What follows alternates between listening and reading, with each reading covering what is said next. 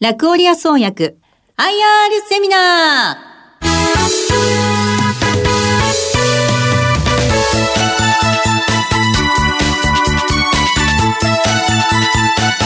この番組は証券コード4579ジャスタック上場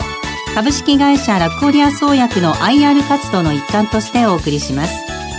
お話はラクオリア創薬株式会社代表取締役社長谷直樹さんです。この番組は7月1日に東京で開催した IR セミナーを収録したものです、えー、ラクオリア創薬 IR プレゼンです。証券コード4579ジャスタック上場。ラクオリア創薬株式会社代表取締役社長谷直樹さんです。どうぞ大きな拍手でお迎えください。ではあの私の方からですねあのラクオリア創薬のまあ、現況それから今後の展望ということで、えー、進めさせていただきます。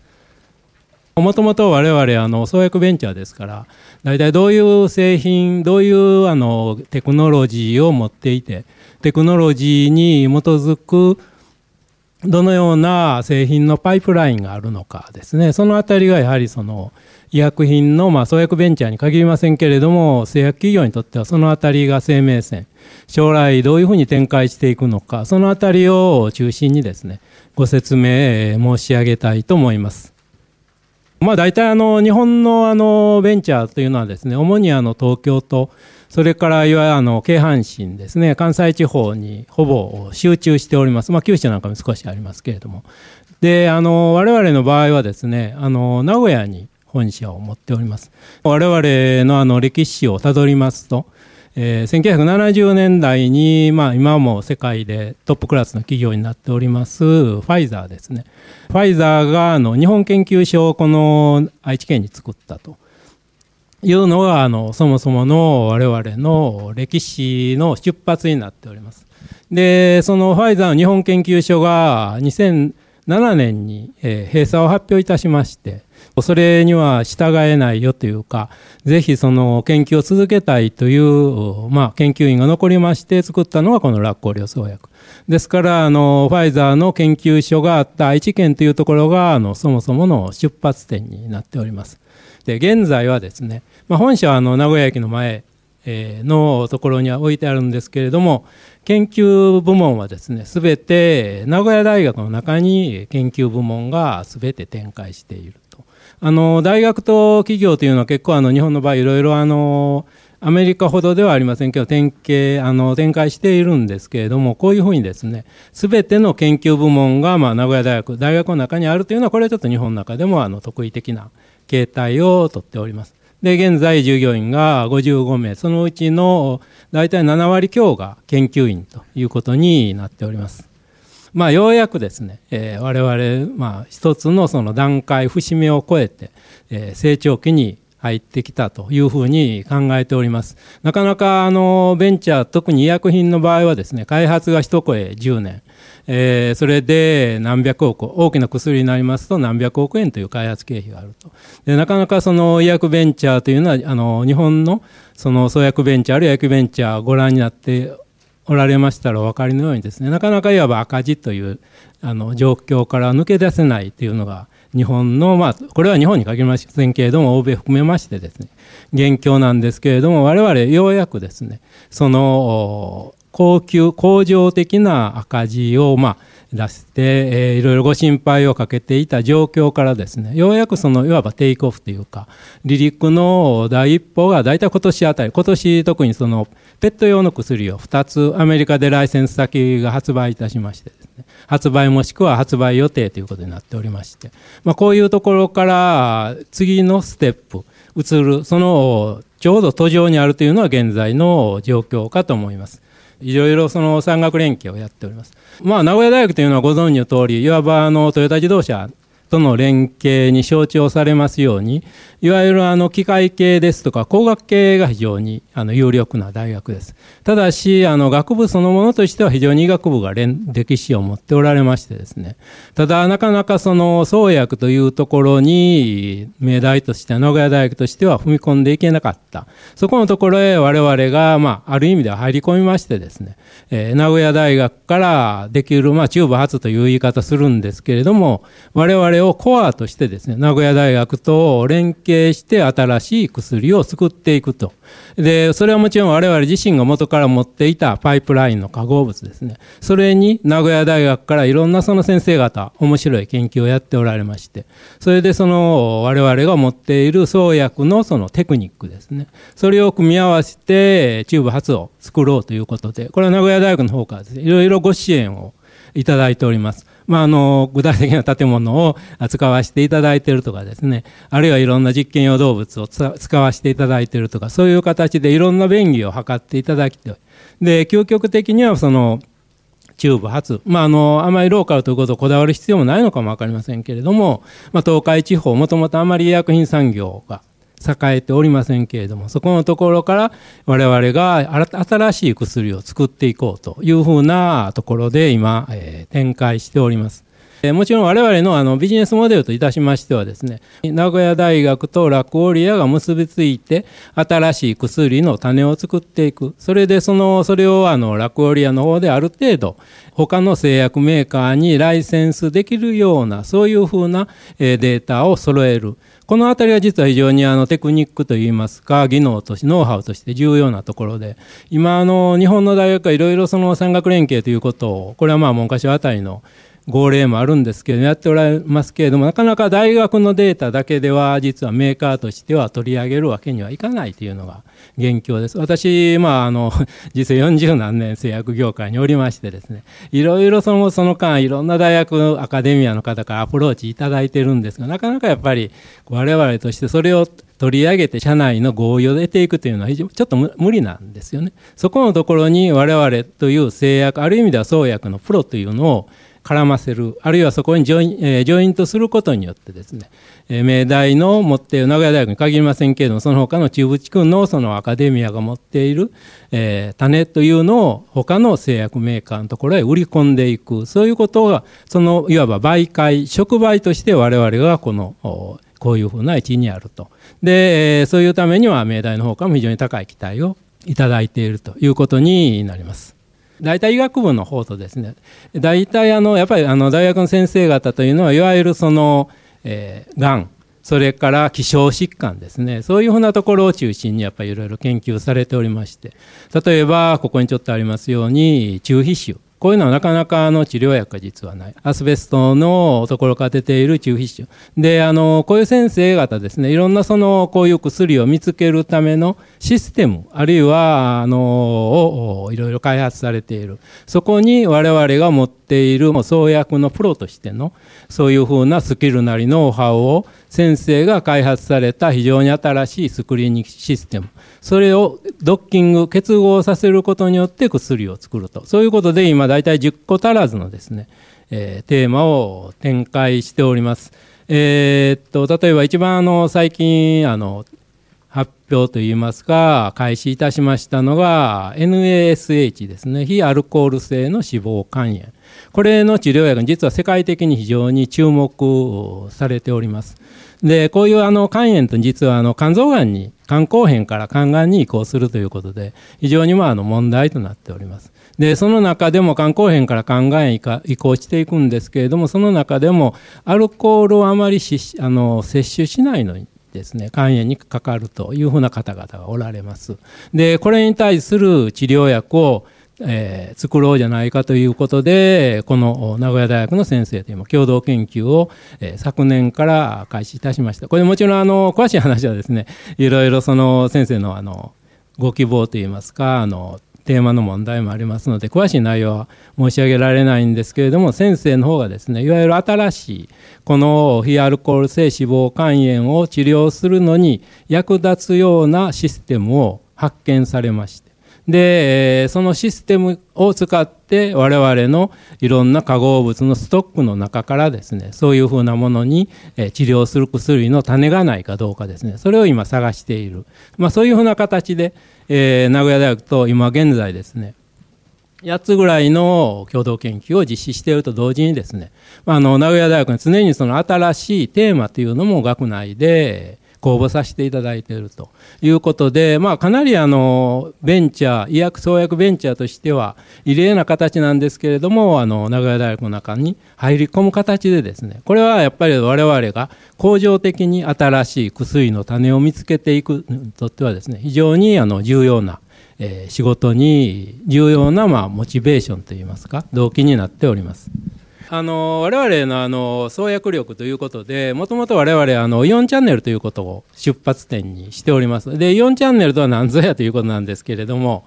あのよく我々のその特徴は何かというふうに言われるんです。ある意味では我々はそんなに変わったことをやっているわけではございません。あくまで製薬今までのその製薬メーカーというのはバイエルがえー、ドイツのラインカハンで染料を作りましてからもう大体200年ぐらいの歴史があります。で、そういうふうな、まあ、正当的な歴史、科学合成ですね。いわゆる有機合成ですね。そういうものをあの基礎にして、薬を作っていく。いわゆるその化合物をいろんな風にひっつけてそれで新しい化合物を作っていく。そこでは実はこれはまさにオーソドックス。製薬業界製薬業としてのまさに非常にオーソドックスな手法に展開しております。ただそれじゃオーソドックスな手法で我々の特徴は何にもないのかというとそんなことは実はございませんでしてですね、えー、我々実はその何べも出てきますけどファイザーの研究所から出発しておりまして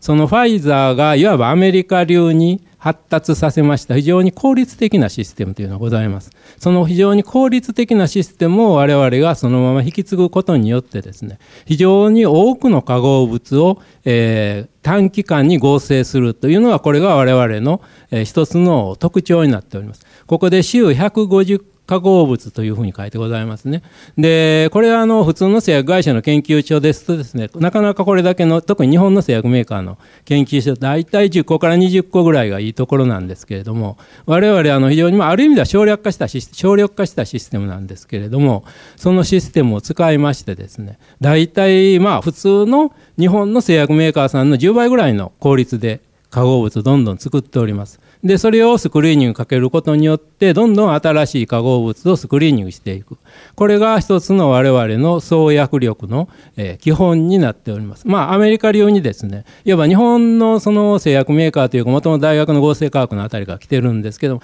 非常に丁寧に一つ一つ、やっていかれるんですけど我々ある意味でアメリカ流のやり方をしておりまして非常に大量に作って大量にスクリーニングしていく。そこからどんどんどんどん新しい種を見つけていく。そういうようなシステムでやっております。でこれがまあ一つ我々の特徴になっております。それからもう一つはですねじゃあどういうあのところをターゲットにしているかというのはこれもあの私ども創立以来4チャンネルというシステムがございましてですね。これまあなかなか難しいんですけれどもあの要するにあの人のいろんなその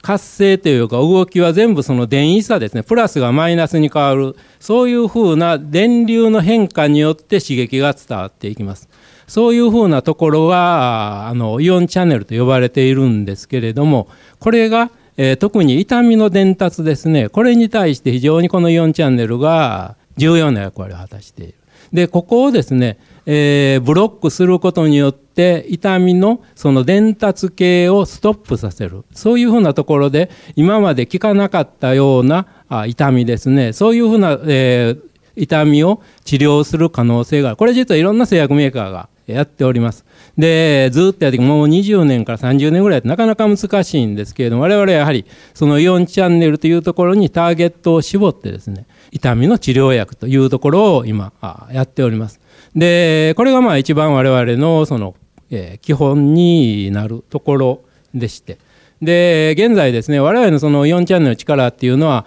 あのいろんな会社さんから高い評価をいただいておりまして、今3つ、えー、製薬メーカーと共同研究を、えー、展開してですね、これ実は4チャンネルというのは20種類か30種類ぐらいございましてですね、それぞれがまあそれぞれの働きをしていると。ですから、この、例えば、あの、もちろんあの、中身は言えば、あの、言うわけにはいかないと言えば怒られるんですけれども、例えば EA ファーマさんとやっている4チャンネル、それから中国のシェンツーとやってる4チャンネル、旭化成ファーマさんとやってる4これ全部それぞれ違います。そういうふうなそれぞれ違うイオンチャンネルに、えー、聞くような薬物、化合物というのを探している。で、それぞれがどういう適応症になるかというのは、これもなかなかあの、あまりあの、詳しくは喋れないんですけれども、やはりその、例えば、えー、糖尿病に伴う痛みですね。それからがん末期の痛み、それからもう一つは、あの、例えばヘルペス感染なんかすると、あの、何も刺激がないのにお腹の周りがものすごく痛くなってくると、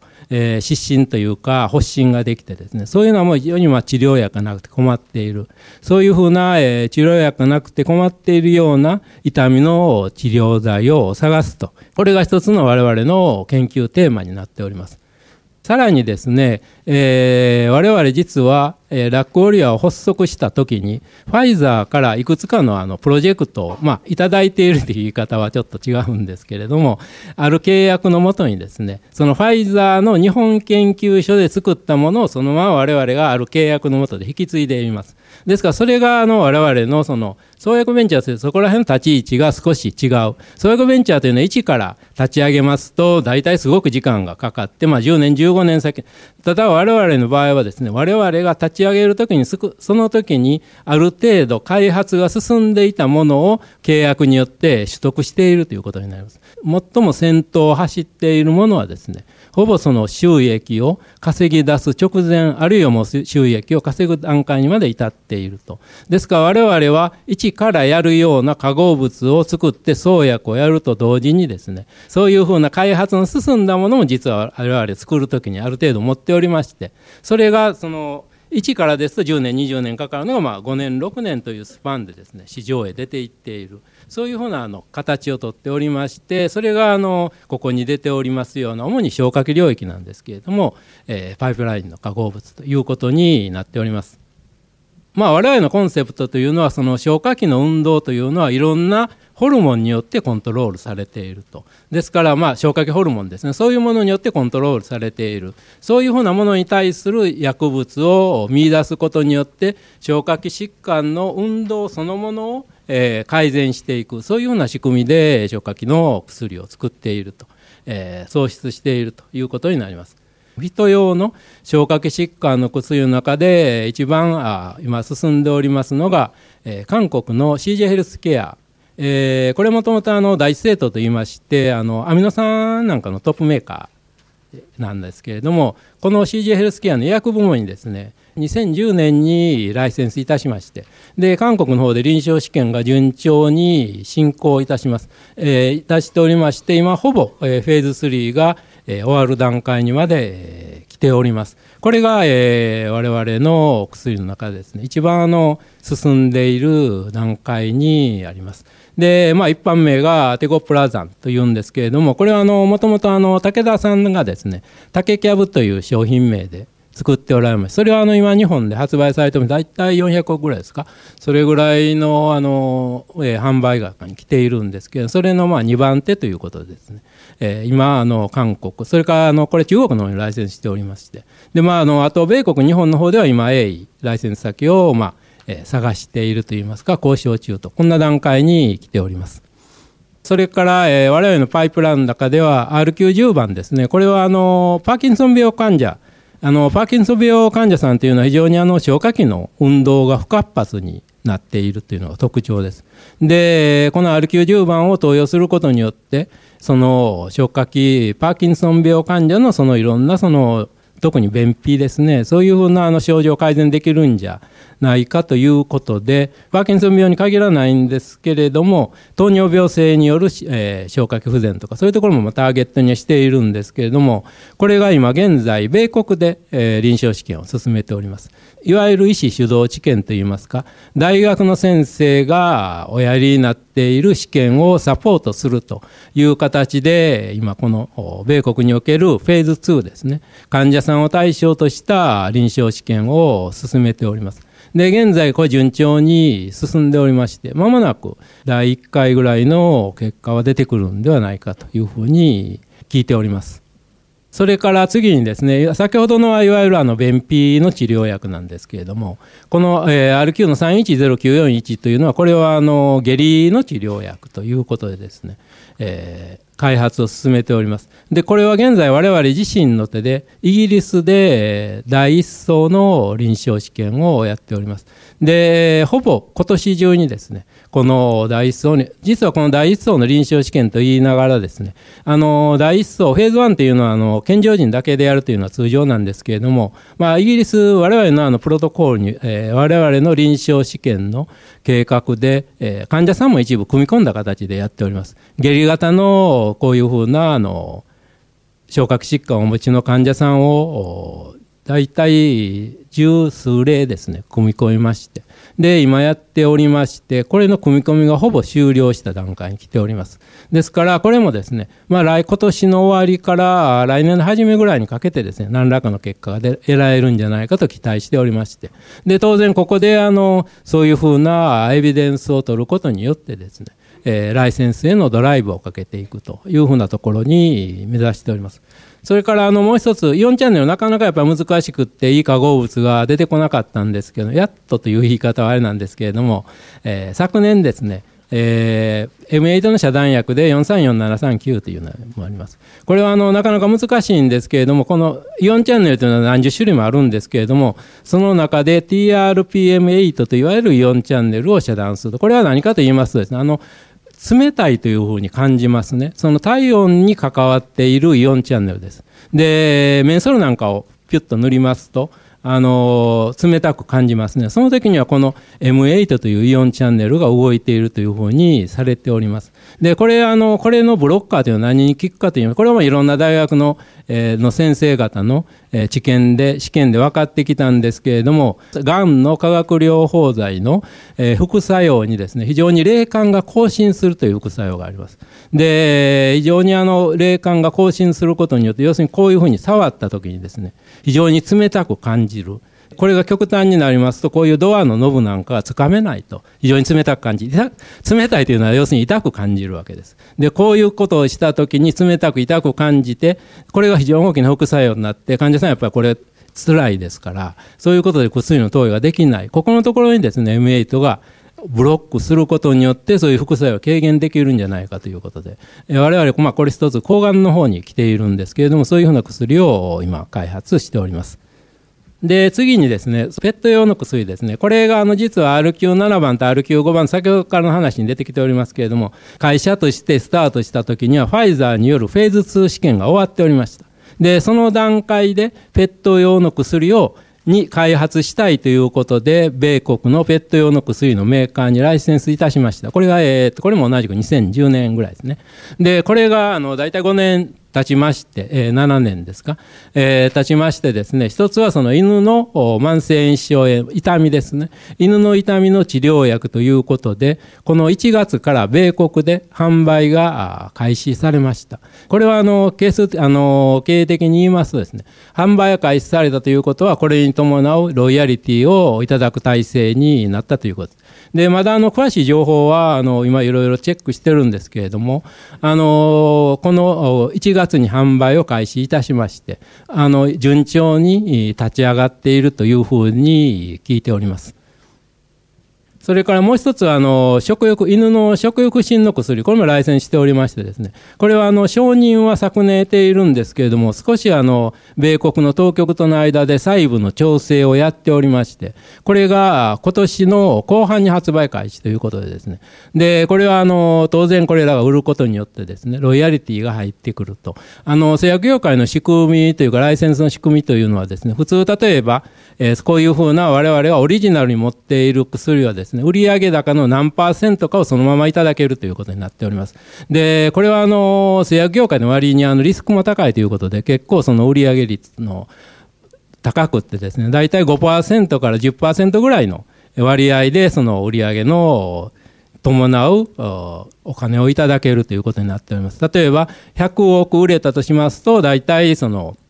5億から10億ぐらいのお金がまあそのまま入っていくと。これは、このロイヤリティという仕組みは、要するにコストがゼロなんで、要するにそれはたな、えー、100億に対して5億か10億でもそのままほとんど収入となってくる。こういうものが入り出すとですね、製薬メーカーの経営というのは、これはまあ別にベンチャーに限りませんけれども、えー、安定しだすということになります。そういうふうなその安定した局面にこの動物薬がまず2台ですね、今入ろうとしているということになります。で、そのロイヤリティという話に絡みますと、あの結局ロイヤリティの元になるのは特許です。で、我々非常にその特許ということに力入れておりまして、年間その1億ぐらいの予算を使って特許を獲得するためのいろんな対策をとっております。毎年、えー、新しい特許を出してですね、その我々のその経営の基盤の安定化ということを図っております。えー、今年の初めにですね、えー、東京にありますテムリックというがんの会社を、えー、抗がん剤をやっている会社を買収いたしました。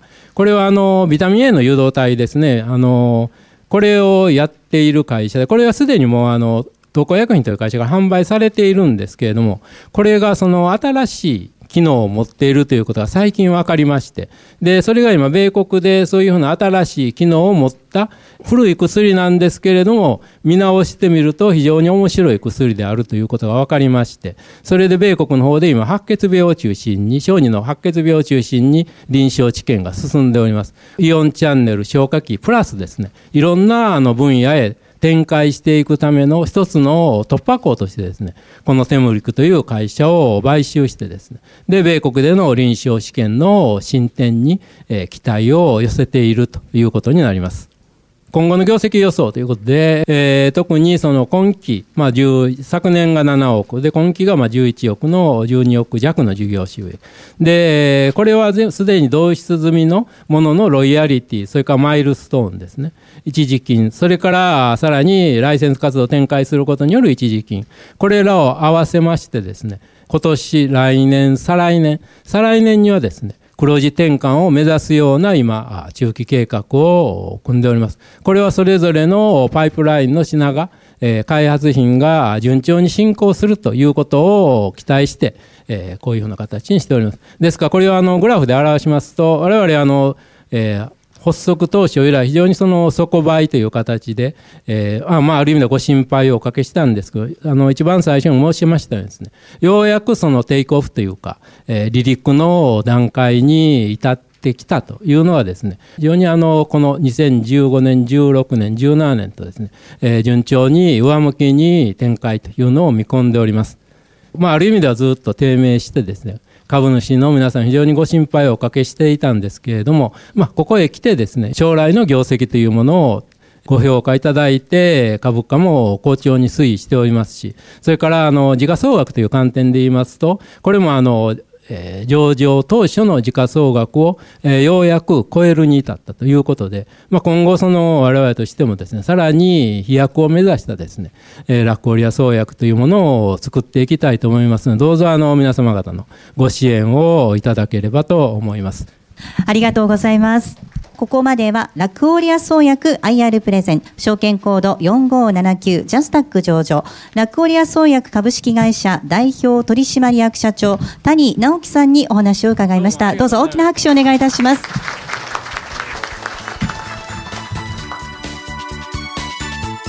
ラクオリア創薬 IR セミナー。この番組は証券コード4579ジャスタック上場株式会社ラコーリア創薬の IR 活動の一環としてお送りしました。